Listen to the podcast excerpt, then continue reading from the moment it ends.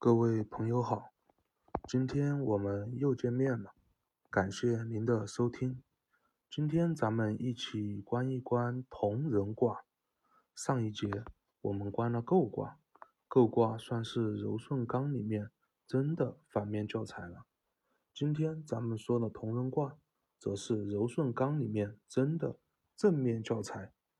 这一卦完，相信大家一定会对阴阳相推中的。柔顺刚有个直观的印象。废话不多说，咱们开始。同人的字面意思就是与人同。同人卦的主角就是六二，六二得中。中这个字，咱们前面说过，中就是有得到的意思。若刚处中，则能顺着天理而行；若柔处中，则能以己之柔。承载顺应于刚，虽然随刚而动，但是能将刚始终牵在正道上。今天咱们的主角恰好就是以柔处中。六二所在的国家准备打仗了，正在大举招募人才。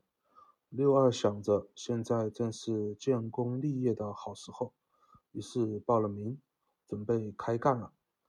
毕竟咱们是去跟别人打工，六二准备同的人，无论是谁，肯定都是六二的老板。在别人屋檐下做事，难免会遇见那种难搞的老板，有悔恨，这是再正常不过的事了。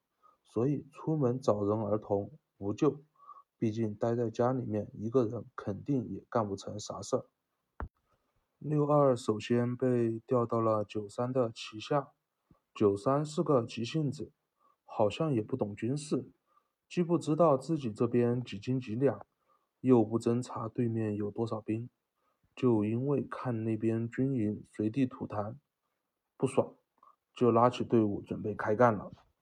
九三现在是六二的老大，九三喊冲，六二能当逃兵吗？当然不能。那怎么办呢？于是六二找到九三。跟九三说：“他丫的，我也见那个军营不爽了，早就想弄他们了。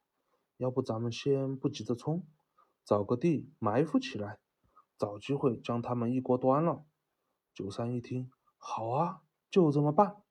于是九三先将队伍埋伏在敌方军营附近的草丛里面，六二带着一些人跑到附近高的山上去侦查。结果发现，乖乖，敌方人数比咱们多了不下十倍，这肯定打不过啊。于是回来报告九三，九三一听，这肯定打不赢。但是九三就是想打呀，那怎么办？六二又说，我们再去侦查，说不定他们有偷懒的时候呢。于是六二又带人去侦查，回来结果还是一样。九三不说退，六二也不敢退呀。于是就这样，三年了，这仗也没打起来。由于人事调动，六二又去了九四那里。好家伙，九四在上位，军队更多，而且很会打仗。六二一来就跟着打了一场仗，将对方城池的守军全部消灭干净了。现在的敌方的大鱼被困在了城中。九四刚想准备下令破城，将里面的人全部一网打尽。六二一想，直冒冷汗啊！现在城已经围住了，要是真把城破了杀进去，那要死多少无辜的老百姓啊！而且这个令下了，六二肯定不能拒绝，拒绝就是违抗军令。这个时候，六二考虑了一晚上，有了。六二找到九四，跟九四说：“老大。”您准备破城的计划很完美，就是有一点小瑕疵，恐怕对您不利。就是说：“你讲。”刘二接着说：“虽然敌人罪恶滔天，咱们是仁义之师，消灭他们是替天行道，但是现在他们被困在城内，若我们强行破城，那肯定会死很多无辜的百姓，那这个时候难免会被人留下画柄啊。”恐怕对您不利。九四说：“你有什么好办法吗？”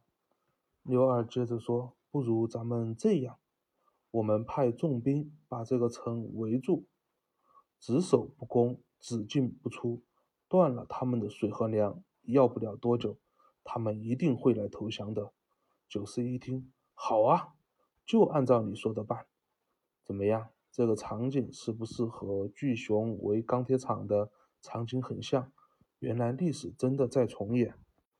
这场战役，六二同九四打完，九四很满意。于是跟九五说：“还好有六二，不然我要犯错误了。”九五一听，六二不错，以后来跟我吧。九五是谁？是这个国家的老大。现在世界到处战乱，处于极度的不稳定之中。九五为刚基本上下的命令都是对其他国家用军队发起战争，而六二。以柔又有悲天悯人之心，是最反对战争的。六二和九五刚合作的时候很不愉快，因为意见是完全相反的方向，甚至不愉快到六二晚上下班在自己房间整二两小酒而嚎啕大哭。但是九五以刚处中，六二以柔处中。前面说过，九五得中而用刚，那就说明九五绝对不是滥杀无辜。不是随便用军队的。